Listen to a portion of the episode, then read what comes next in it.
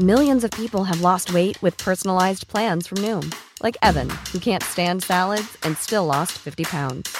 Salads, generally, for most people, are the easy button, right? For me, that wasn't an option. I never really was a salad guy. That's just not who I am. But Noom worked for me. Get your personalized plan today at Noom.com. Real Noom user compensated to provide their story.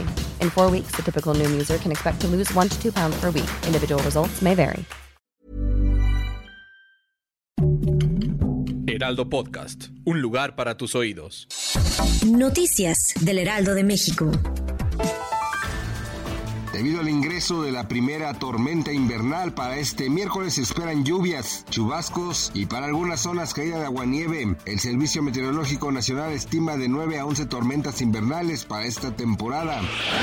Andrés Manuel López Obrador informó durante su conferencia matutina que el salario mínimo incrementará para 2024. Se espera que a inicios de diciembre se dé a conocer el nuevo incremento. Según el presidente, aún se encuentran en negociaciones, por tal motivo no puede revelar más detalles. Autoridades de Japón desalojaron habitantes de la ciudad de Okinawa por una alerta de misil proveniente de Corea del Norte. Se estima que el misil cayó en el Océano Pacífico.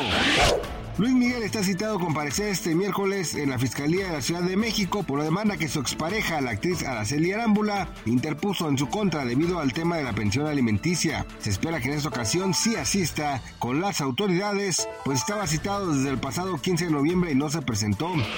Gracias por escucharnos, les informó José Alberto García.